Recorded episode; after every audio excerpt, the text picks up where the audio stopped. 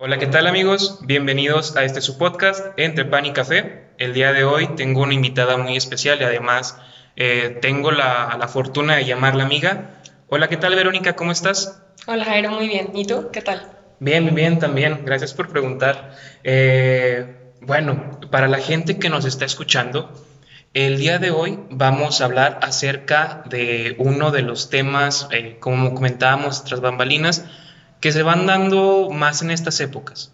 A partir de la pandemia, no solamente las personas dejaron de trabajar o cambiaron su rutina de trabajo, sino también los estudiantes. Entonces vamos a hablar sobre la, nueva normalidad en la educación. Pero en esta ocasión, en esta parte 1, porque este va a ser un podcast de dos partes, una parte con los eh, alumnos, dando la opinión de los alumnos a través de Verónica, y otra parte con otra invitada que ya lo sabrán más adelante. Y bueno, eh, me habías comentado, Verónica, que habías hecho una dinámica para este podcast eh, en tus redes sociales. Eh, cuéntame un poquito acerca de esta dinámica, qué preguntaste, cuáles fueron los resultados. Eh, sí, mira, este tema me parece muy interesante justo porque como estudiante me tocó vivirlo en carne propia, pero sé que no, que la manera en la que yo lo estoy viviendo no es la misma manera en la que todos lo viven. Cada quien tiene su propia perspectiva y sus propias experiencias, todos somos diferentes y aprendemos de maneras diferentes, entonces eh, me pareció interesante hacer una serie de encuestas en, mediante historias de Instagram para ver eh, cuál había sido la experiencia de, de, la gente que, de mis amigos eh, mediante esa red. Cuál había sido la manera en la que ellos habían recibido esta experiencia, que fueron varias preguntas, un poco de todo, la verdad, desde um, cómo los había afectado a nivel, o sea, a nivel estudios. Um, hubo alguien, algunas personas que tuvieron que interrumpir sus estudios momentáneamente, hubo personas que, um, debido a que sus, sus, carreras son muy prácticas, eh, se tomaron medidas para seguir haciendo las presenciales las clases, pero, digamos, tomando ciertas medidas precautorias y la gran mayoría eh, se mudaron a este formato online debido a, a toda la situación. Eh, le hice algunas preguntas en específico a cada uno de los casos y la verdad es que creo que lo que más me di cuenta es que la mayoría está ahorita en formato online y creo que depende mucho del tipo de personalidad y el tipo de aprendizaje que tiene cada persona, el cómo se ha adaptado a esta situación. Desde áreas en cuanto a la asistencia a clases, uh, yéndonos por qué tan fácil o complicado les hace concentrarse eh, mediante una computadora, hasta si, si, sienten que están o no están aprendiendo. Eh, la verdad, siento que fue una experiencia bastante como eh, interesante ver otros puntos de vista, porque hubo algunos en específico que siento que fueron muy diferentes a mi, a mi experiencia personal, lo cual me justo me, como me confirmó esta parte de que todos somos diferentes y reaccionamos diferente ante las situaciones que tenemos y nos adaptamos de una manera diferente. Claro, y de hecho, eh, partiendo de este experimento, de esta encuesta que hiciste en, Instagram, eh, y dándolo más como algo, algo, personal, cuéntanos tu experiencia personal a través de esta modalidad, eh, cuéntanos qué modalidad tienes, cuéntanos cómo te ha ido. Bueno, en lo personal, em, nosotros a mi universidad nos mudamos al formato en línea. Se creó una plataforma como de la escuela, de la universidad, para todo lo que son trabajos, entrega de proyectos, eh, incluso como para subirnos ahí mismo los materiales para, como el material para consultar y para leer y todo esto. Eh, y utilizamos por el momento la plataforma de Zoom para, digamos, tener conferencias en lo que vendría a ser la clase presencial, pero mediante una conferencia en línea. Es el mismo horario que tendríamos eh, yendo a clases dentro del campus, pero desde nuestra casa y computadora. Em, eso en cuanto a lo en cuanto al formato que estamos tomando. Claro. En cuanto a mi experiencia personal, em, yo soy una persona que suele ser muy distraída. Ok. Yo me desconcentro con mucha facilidad. Incluso cuando, antes de toda esta situación de pandemia, cuando llegábamos a tener algún proyecto importante eh, para entregar o algo que requería como mucho trabajo de estar en la computadora concentrado, eh, yo sé, yo estoy consciente que en mi casa yo tengo muchas distracciones. O sea, el hecho de poder decir, ah, ¿no sabes qué? Me voy a dormir un ratito, o sea, es que hay internet, me voy a poner a ver un capítulo de tal cosa o un video de esto, o me llegó un mensaje. o sea, yo sé que en mi casa tengo muchos distractores. Entonces, te digo, antes de esta pandemia, yo sabiendo esto, lo que hacía es que cuando tenía algún proyecto o trabajo importante, me quedaba en la escuela horas extra. Entonces terminaba mis clases y yo sabía que en la escuela tengo muchos menos distractores, así que me quedaba unas dos, tres, cuatro horas a, digamos, a trabajar en lo que es ya externo, en lo que vendría a ser como tarea o proyectos. Em, y justo con esta situación de tener que tomar clases en línea, a mí en lo personal sí, sí me vi bastante afectada en cuanto a cuánta atención presto a lo que me están diciendo mis profesores. Yo honestamente considero que, eh, no sé, yo sé que esta no es la realidad para todos, pero yo siento que en lo personal tengo mucho, mucho privilegio de contar con muy buenos profesores, muy buenos docentes, y siento que la mayoría lograron adaptarse, si bien no todos, porque pues eh, hay uno que otro que a lo mejor batalló un poco más, eh, sí creo que la mayoría lograron adaptarse de una buena manera al formato en línea, en lo, o sea, en cuanto a mis profesores. pero justo siento que en mi caso lo que me ha dificultado este formato en línea no es que ellos puedan o no puedan dar clases, sino es que tanto me distraigo yo o no. Ok. A mí, lo que a mí esta experiencia yo creo que lo que me sirvió fue para darme cuenta que más adelante, no sea un nivel maestría o doctorado, no voy a optar tanto por, por, este, por este tipo de formato. Y yo me acuerdo que cuando estaba buscando qué carrera elegir y todo esto, cuando estás como más o menos terminando la preparatoria, em, yo consideré varias carreras, incluso había, recuerdo que había una carrera en Puebla que me interesaba y tenía formato eh, en línea. Y yo, sin tener esta experiencia que ahora tengo, dije, ay, pues a lo mejor y puedo hacer ese, o sea, me meto a esa licenciatura, era una licenciatura bastante corta, eh, la hago en línea y luego ya voy viendo qué hago. Entonces, eh, al final me decidí por, por mi carrera, es presencial, bueno, era presencial, eh, pero justo me quedó esta espinita de, bueno, a lo mejor la maestría o el doctorado, hacerlo a distancia, este, desde mi casa, y justo siento que esta, mm, lo quiero ver como una oportunidad, esta oportunidad que, tenemos, que tuvimos de un poco de a la fuerza y como un poquito impuesto el, por la situación, el tener que experimentar lo que es tener clases en línea, me hizo darme cuenta de que no es una opción, digamos, tan viable para mí. Y ya, o sea, quiero verlo como, como eso, como una oportunidad de vivirlo, de darme cuenta si funciona para mi tipo de, de atención y mi tipo de aprendizaje em, o no, y aprovecharlo y más adelante aplicarlo este, en, en otro nivel de estudios. Claro, y es que hablaste de tres cosas bien importantes. La primera, el ambiente del estudiante. La segunda, esta parte de la responsabilidad y la adaptación. Eh, eh, pienso que son temas como muy, son puntos muy importantes, eh, que por ejemplo, la realidad en México es que no todos contemplamos estos tres puntos. Por ejemplo, tú mencionas que en tu casa hay muchos distractores, y es cierto, era algo que, que quería platicar contigo.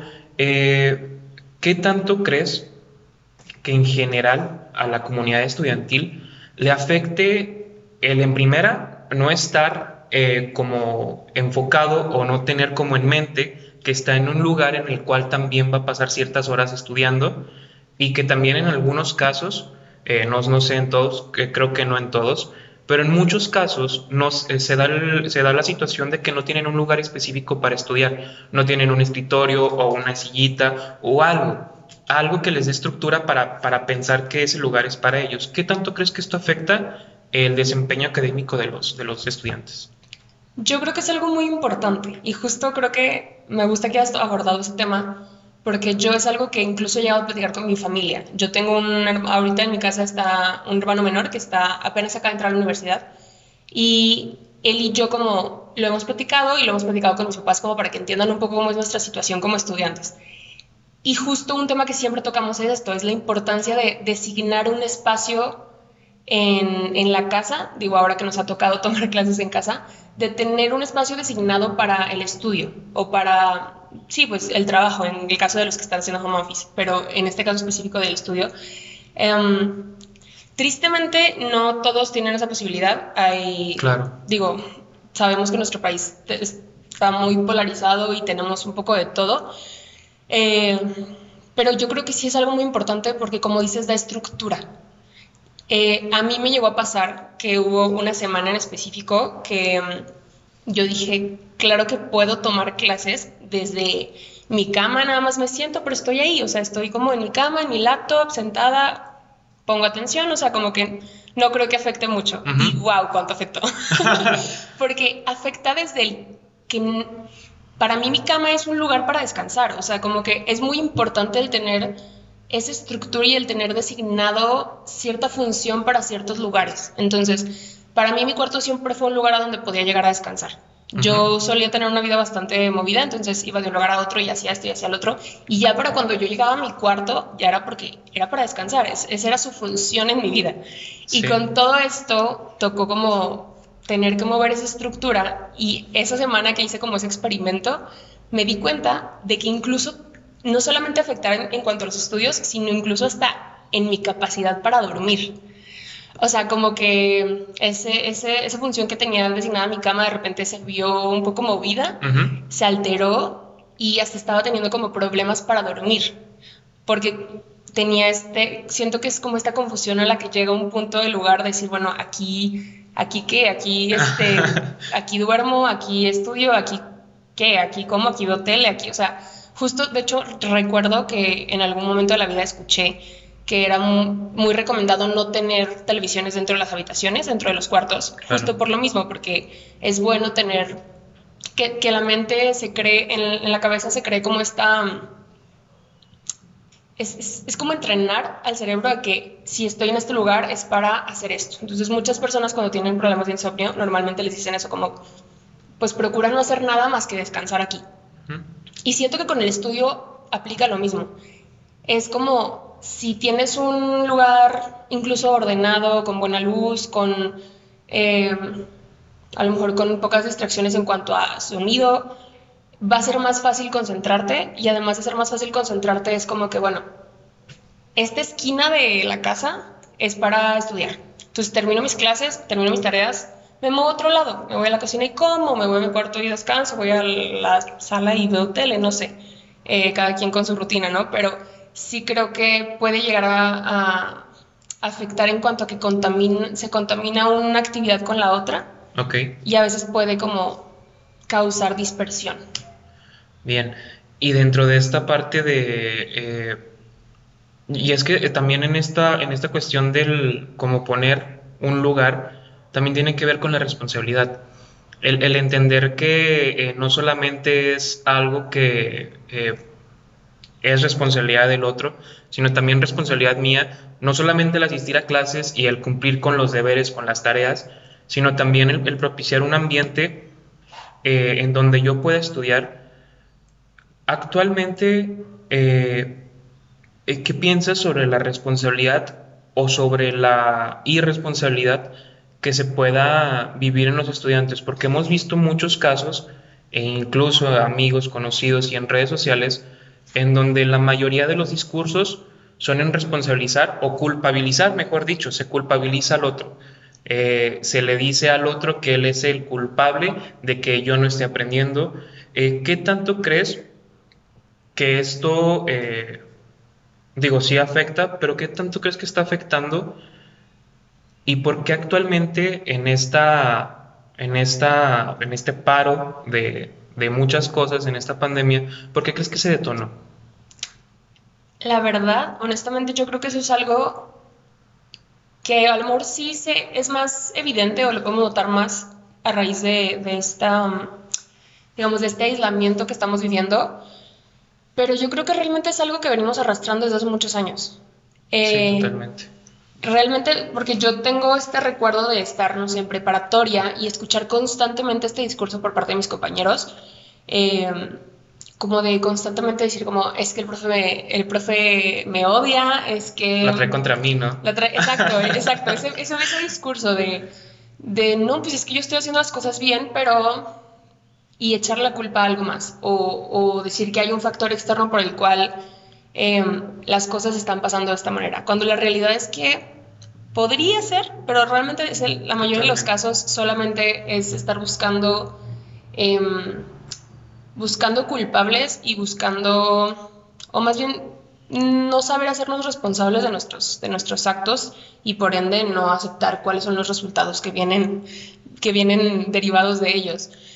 Te digo, es algo que yo recuerdo que a lo largo de mi vida estudiantil siempre he visto. O sea, siempre, siempre he visto. Y es algo que a lo mejor yo no seré la mejor estudiante del mundo y creo que soy bastante promedio en ese aspecto, pero creo que es algo que siempre me ha hecho destacar que yo siempre me, y no sé por qué, tal vez sea la educación de mis padres, no estoy muy segura cuál haya sido el motivo, pero sí es algo que siempre me ha saltado mucho, el, el, bueno, si, si elegí no hacer este trabajo o si elegí no asistir a esta clase, este, o si prioricé, no sé, a lo mejor ir a hacer este trámite porque me urgía más que asistir a esa ponencia, eh, no creo que tenga nada de malo como reconocerlo y decir, sabes que, bueno, sí, pues porque a fin de cuentas la vida, es, la vida son elecciones, tú decides eh, muchas cosas. Hay cosas que sí que nos pasan y que tienes que adaptarte y hacer lo mejor que puedas con la situación, pero hay muchas situaciones de las cuales simplemente son elecciones que tomamos y siento que en todo aspecto es importante aprender a responsabilizarnos de lo que elegimos y del cómo actuamos. Em, te digo, no, no creo que sea algo nuevo, pero creo que es algo que a lo mejor hemos logrado ver de manera más clara.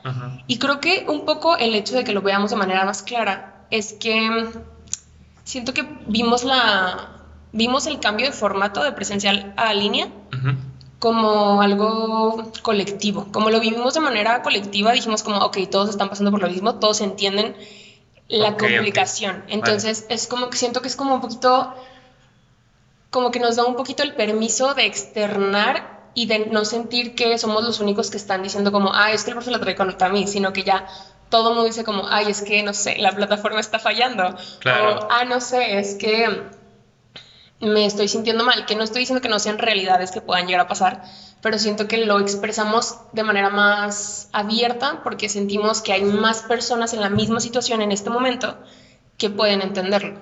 Y que también nos justifican, ¿no? Es como eh, algo que veíamos en una clase que era como estas cosas que pasan de forma colectiva aunque no sean lo correcto.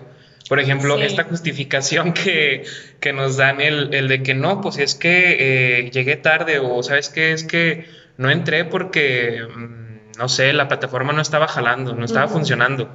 Y como lo empezamos a normalizar por esta justificación colectiva que nos da, y nos sentimos bien y no es, y no es algo de lo que eh, posiblemente estemos siendo conscientes, pero es algo que nos, eh, nos impide el ser responsables. Claro. Esa justificación como, es como si nos diera un poco más de permiso. Sí, Totalmente. sí, sí. Es como, eh, es como en, tus escenas primarias, ¿no? Cuando le decías a tu, a tu mamá, es que también mi hermano lo hizo. Y esa era una justificación para que no te regañara. Claro, sí. La verdad, un poco. Y justo cuando tocas esos temas, es incluso hasta un poco infantil esa, esa manera de actuar que la seguimos teniendo. Y es algo cultural, totalmente. Sí. Muy bien. Y bueno, hablando de eh, como estas partes de, de responsabilizarse, eh, también es, y algo que me, que me llama la atención de, de, tu discurso ahorita, es que no mencionas como la pandemia, mencionas como esta, este aislamiento, eh, como tienes un lenguaje eh, más en lo positivo, pero es también como una comunicación asertiva. Ha habido grandes problemas, ha habido grandes disputas entre los colectivos de estudiantes y los docentes, e inclusive las instituciones.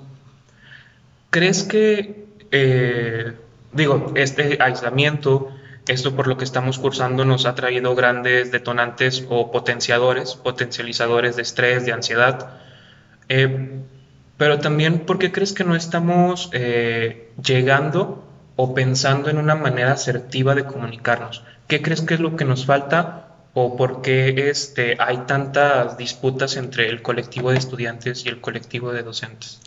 En cuanto al cómo comunicarnos asertivamente para llegar a como algún tipo de mejor entendimiento o cómo? Sí, porque ahorita hablábamos de esta justificación, porque he escuchado muchísimo e inclusive eh, en días pasados con varios conocidos platicábamos sobre el, el, que no les estaban dando o no sentían ellos que estaban aprendiendo.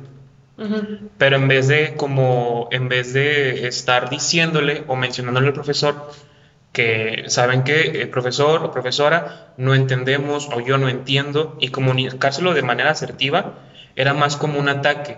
y empezar como por medio de redes sociales o por medio de la clase, este, atacar al profesor y se empiezan a crear esos conflictos. A, eso era lo que me refería. Ok, sí. en cuanto a la causa, a lo mejor no la tengo muy clara, pero sí definitivamente, ahora que lo mencionas, es un, es un fenómeno que, que ocurre mucho. Este, ya sea directamente con el profesor o con la autoridad del profesor o directamente en, en redes sociales, el, en lugar, no sé, pongamos un ejemplo, eh, el profesor no llegó a tiempo a clase, o sea, no habría tiempo en su, su conferencia. Em, y si es cierto, y lo, lo, he visto, lo he vivido y lo he escuchado también como en cuanto a anécdotas, que es mucho más fácil para el estudiante o es la primera cosa que es el estudiante en esta situación. Em, reprochar en un grupo de WhatsApp, reprochar en una historia, en a lo mejor a, la, coordinación o a directivas, en lugar de a lo mejor acercarse con el profesor y decirle, oye, fíjate que no sé si estás teniendo problemas, o, o, o sea, expresarle que a lo mejor pues tienes, te interesa mantener atención en su clase y te interesa como obtener lo mejor posible de esa, de esa materia y, y expresarse al profesor e intentar tener como esta conversación donde se solucione, donde se solucione a fin de cuentas, que siento que es para lo que existe la comunicación, para llegar a un entendimiento y, y tener soluciones y no solo quejas. Creo que podría ser también un poco cultural. A veces evitamos el confrontamiento, a veces como que... Uy, es que va desde el del cómo aprendimos a comunicarnos es que es un tema bien extenso. Claro. Eh, hay muchas veces, eh, siento yo que por ejemplo en México pasa mucho, que como cultura, digo, cada casa es un mundo, pero en lo, en lo general, a grandes rasgos, eh, tomándome el atrevimiento de, de hacer generalizaciones, somos una cultura que está como un poco acostumbrada a un poco exigir, a reclamar y no tanto a ir de frente y ver de qué manera puedo yo aportar a este problema para solucionarlo. Entonces creo que desde esa parte, ese mismo comportamiento colectivo eh, y cultural se puede reflejar desde lo macro hasta lo micro. Y creo que este es un, ejemplo de esa situación. En lugar de que el estudiante diga como, bueno, eh, ¿qué puedo hacer yo para solucionar esto? Estamos un poco más acostumbrados a simplemente quejarnos y como reclamar. Sí, claro. Y es, es, algo bien cierto lo que dices. No solamente en las escuelas se da y no solamente con los alumnos se da, sino también con esta parte de, y, y es hasta como institucional o sí, social, porque mientras los alumnos nos quejamos de los maestros, en algunas ocasiones también los maestros se quejan de las instituciones, las instituciones de los gobiernos, etcétera. Y no hay una cultura o no hay un pensamiento eh, que lleve a la responsabilidad, que realmente te cuestiones y digas, bueno, y yo dentro de esta ecuación que estoy haciendo para cambiar o para apoyar ese condicionante o para apoyar esa conducta que, quiero eliminar. Y otro, otra cosa que me llama mucho la atención es que, como dices, mucha gente se va o evoca su enojo en, estos medios eh, sociales, estas redes sociales que es en donde, eh, no sé si has eh, visto, es una serie documental de Netflix, este, en donde menciona que las redes sociales actualmente están polarizando gran parte de los pensamientos. Y, es algo muy cierto, y no solamente las redes sociales, digo, creo que las redes sociales son un potencializador, pero es algo que está pasando desde hace muchísimo tiempo y en todo el mundo. O eres de este bando o eres de este otro. Eres azul o eres rojo. Eres bueno o eres malo, eres contra villanos y siempre y toda nuestra vida hemos estado polarizando, posiblemente para poder entenderlo, porque cuando, como un, ejemplo, una definición del frío, pues es la ausencia de calor. Claro. Entonces, eh, por ejemplo, ¿qué tanto crees que afecta este pensamiento polarizado y no este, un pensamiento integrado en la solución de conflictos? Creo que tiene mucho que ver creo que es, bueno, no, para empezar no he visto el documental, lo tengo ahí en, en pendientes, pero no he tenido la oportunidad de verlo todavía. Pero con lo que explicas, creo que es algo que tiene mucho que ver. Eh, sí es cierto que tendemos mucho a polarizar las cosas y a decir como, bueno, a lo mejor si tú dices, me gusta el helado de vainilla, y yo digo como, ah, no es mi favorito, eh, automáticamente es como que no, odias el helado de vainilla, lo detestas. Claro.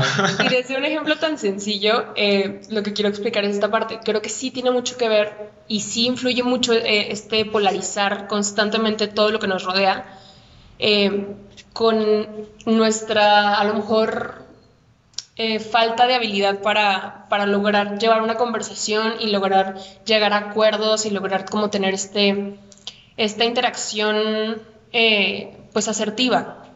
Porque, ¿qué pasa cuando nos ponemos banderas y nos, eh, nos clavamos con un papel y nos encerramos a una postura única y exclusiva? Que nos estamos cerrando a la posibilidad de entender la otra postura.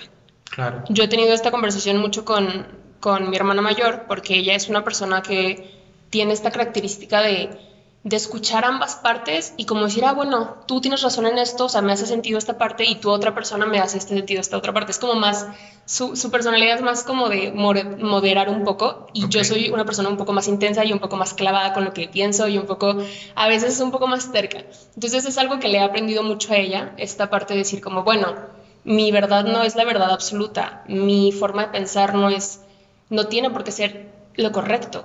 Lo ideal sería como no clavarte en uno de estos dos polos y permitirte ir y venir y descubrir qué cosas, qué, cosas, en qué cosas estás de acuerdo de esta otra cosa y en qué, o sea, encontrar un punto medio. Es, siento que ese fluir de ideas es muy útil para avanzar, para crecer, para solucionar conflictos, porque un conflicto jamás se va un conflicto entre dos partes jamás se va a solucionar si cada una de esas partes no se mueve donde está. Claro. Van a, tienen, para solucionarlo tienen ambas partes que permitirse caminar y acercarse al, punto contrario para llegar a un, a un, lugar donde se puedan encontrar, donde se puedan entender y a lo mejor empatizar con la otra perspectiva. Ok, muy bien. Y ahora eh, eh, pasando a esta parte de eh, perspectivas, me habías mencionado que hay, hay personas que están tomando eh, clases presenciales en algunas, en algunas situaciones, otras clases en línea y otras totalmente abandonaron sus estudios, les pusieron un alto y para ver este, pues, eh, hasta cuándo se, se terminaba este, este aislamiento. Eh, en lo personal, ¿cuál crees o cuál, bueno, cuáles serían los puntos a favor y en contra de cada uno? Cuáles serían las áreas de oportunidad de cada uno y por qué crees que eh, como los individuos optan por esa, esa opción. Bueno, hablaré de lo personal y de lo que he llegado a platicar y lo que vi en estas encuestas. las personas que decidieron como eh, pausar sus estudios, creo que la mayoría lo que les hizo tomar esa decisión es que tenían carreras que son prácticas. O sea, te estoy hablando de, personas que estudian veterinaria, mucha gente de la Narro, eh, o a lo mejor que su situación como económica les impedía un poco tener acceso a como a internet o a una computadora. Y eso, principalmente las limitaciones que tenían para adaptarse al modelo en línea, fueron lo que los hizo tomar esta decisión. De decir, bueno, me espero para, para ver cuándo esto se, se, se normaliza regresa a lo habitual, a lo que estamos acostumbrados. Creo que una ventaja es justo que a lo mejor pueden aprovechar ese tiempo en el que están en pausa para iniciar nuevos proyectos, eh, enfocar su energía en algo más que a lo mejor estando en sus estudios no podrían desarrollar, no sé, un emprendimiento, eh, a lo mejor crecimiento personal, aprender habilidades nuevas, no sé. Eh, creo que eso podría ser una oportunidad. Tienes tiempo para reenfocar tu energía.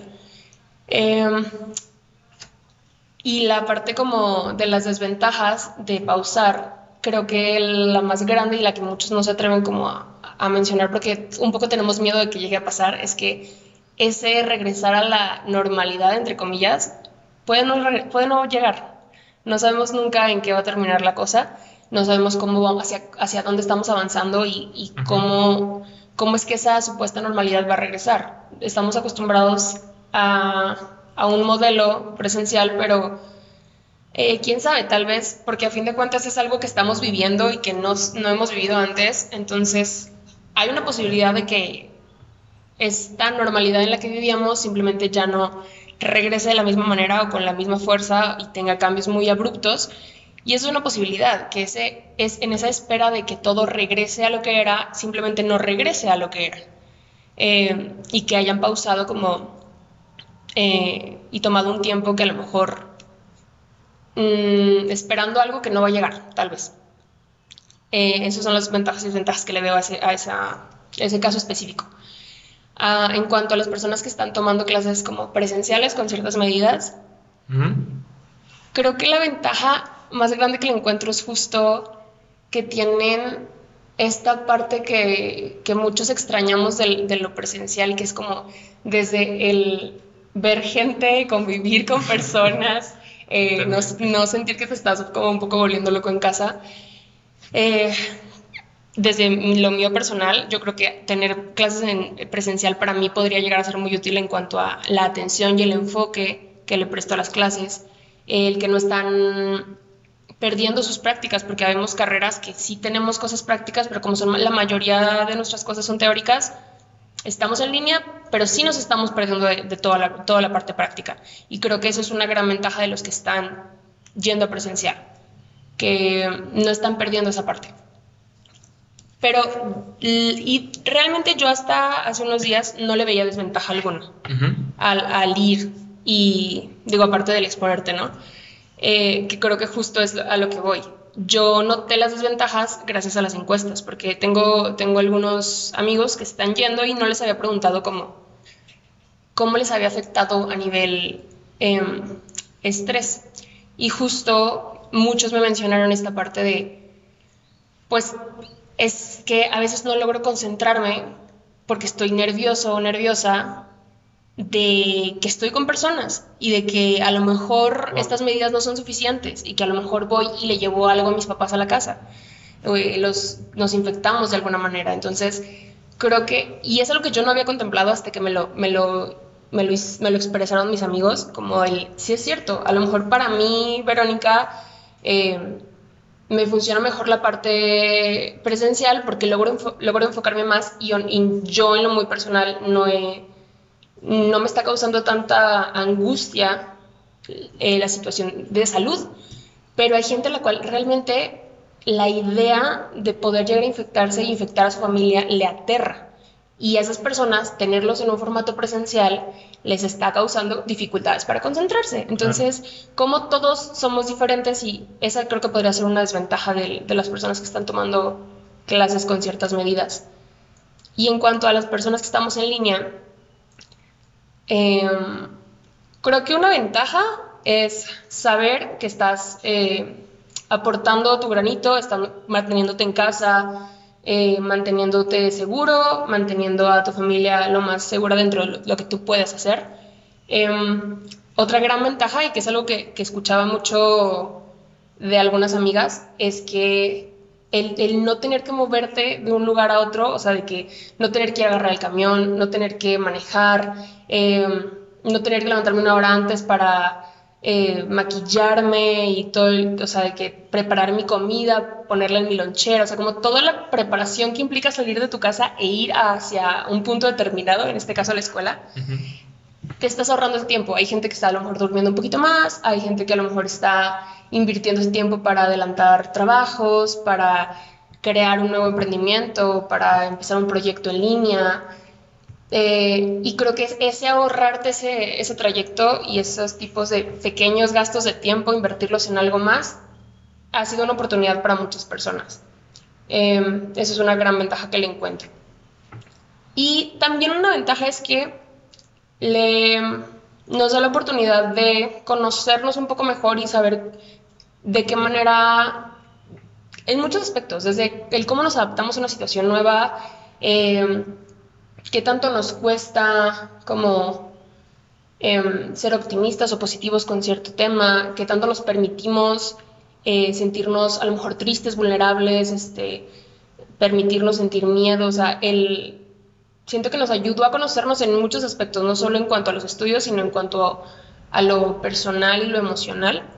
Em, el quedarte en casa y estar también tú contigo mismo eh, en cuanto a los estudios te puede ayudar a, a darte cuenta si eso no es para ti el formato digital, yo tengo un primo que está en secundaria y que él le fascina, o sea, él, él en, presencial eh, tenía mil, mil problemas, o sea, no, no logra concentrarse, siempre estaba platicando con sus amigos, este, le aburrían los temas que le daban en clase, le daba flojera ponerse a trabajar y no lo hacía.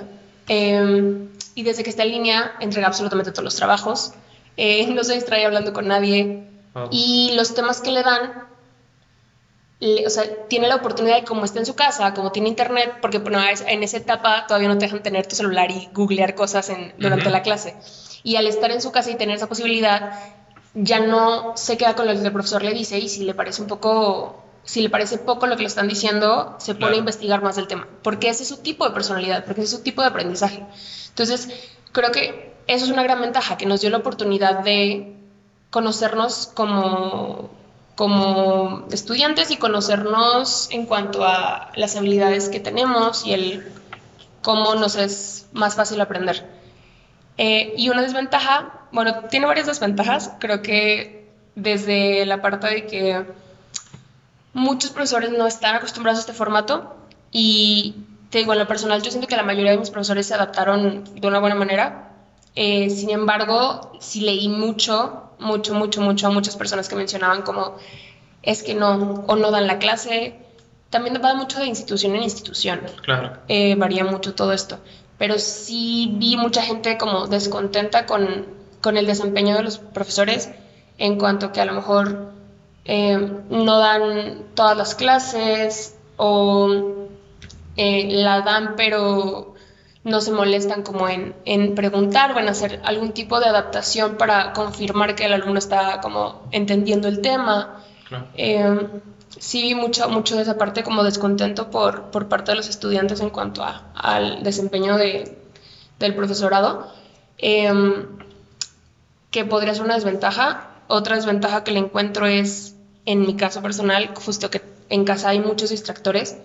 Eh, en mi caso, porque yo me distraigo, pero en el caso de muchas otras personas, eh, en que a lo mejor no tienen, no tienen la posibilidad, a lo mejor viven con muchas personas y no tienen un espacio para ellos solos, y el estar como viendo constantemente a tus papás que si pasan para acá, que si pasan para allá, sí distrae. Entonces, eh, también están las personas que a lo mejor no tienen la posibilidad económica de contratar un mejor internet o de, este, no sé, que a lo mejor están en zonas donde se va la luz muy seguido y tarda mucho en regresar.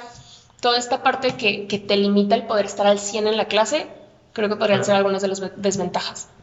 Y, ahorita, eh, como para cerrar este tema, hablabas de la adaptabilidad de la carrera o del nivel de estudio, porque es cierto, nosotros como universitarios, en este grado universitario, puede ser, eh, depende de la persona totalmente, pero puede ser un poquito más sencillo encontrar como puntos de, de acuerdo, porque ya tenemos una estructura más formal del cómo aprendemos, o hemos visto distintos a través de nuestra vida estudiantil, distintos tipos de, de, formas de aprender.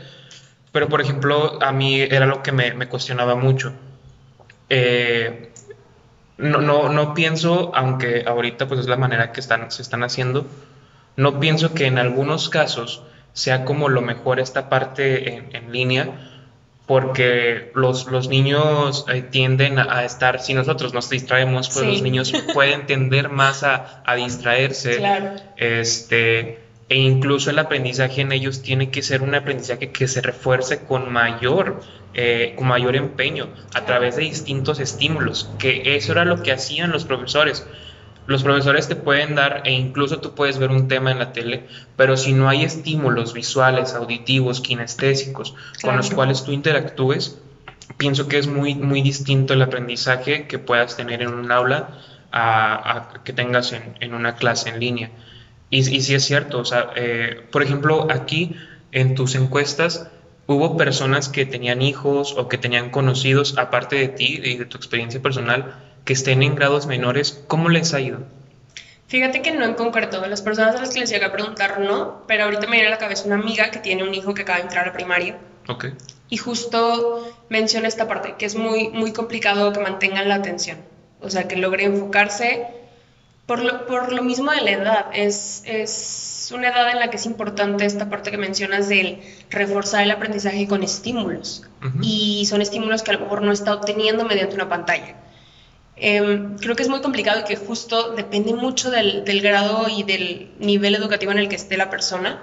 Eh, en nuestro caso, que ya es como licenciatura, eh, está la, la, situación de que también cada quien tiene un área diferente. Hay carreras que son más prácticas, hay carreras que son más teóricas, eh, pero justo en, digamos, la educación básica, la situación es más de etapas del desarrollo y del cómo es más fácil aprender a, ciertas edades, independientemente de las características personales de cada persona, personales, individuales, pues. Eh, y, y, sí, yo en las encuestas que vi no hubo nadie que me mencionara concretamente como grados menores a no sé, secundaria, pero, pero sí, las personas que yo he llegado a conocer que, que hablan de esta parte de los niños más, más que nada a nivel kinder y primaria, sí están teniendo muchas dificultades para adaptarse a, este sistema. Es, es complicado. Incluso eh, tú y yo tuvimos la oportunidad de compartir una experiencia en un kinder hace unos años eh, con una maestra de apoyo. Entonces,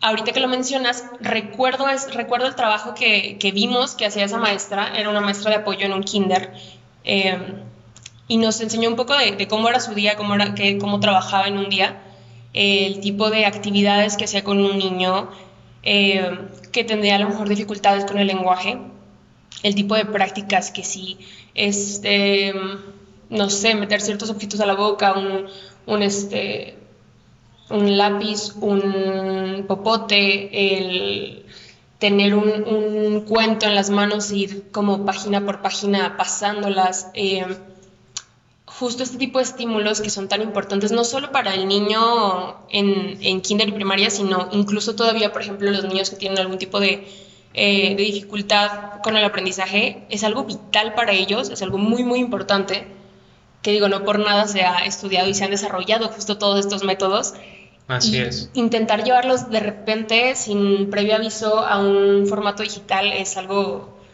la verdad es que muy, muy, muy poco eh, viable. Así es. Y bueno, eh, para terminar, Vero, eh, ¿alguna conclusión, algo que quieras mencionar como tu aportación?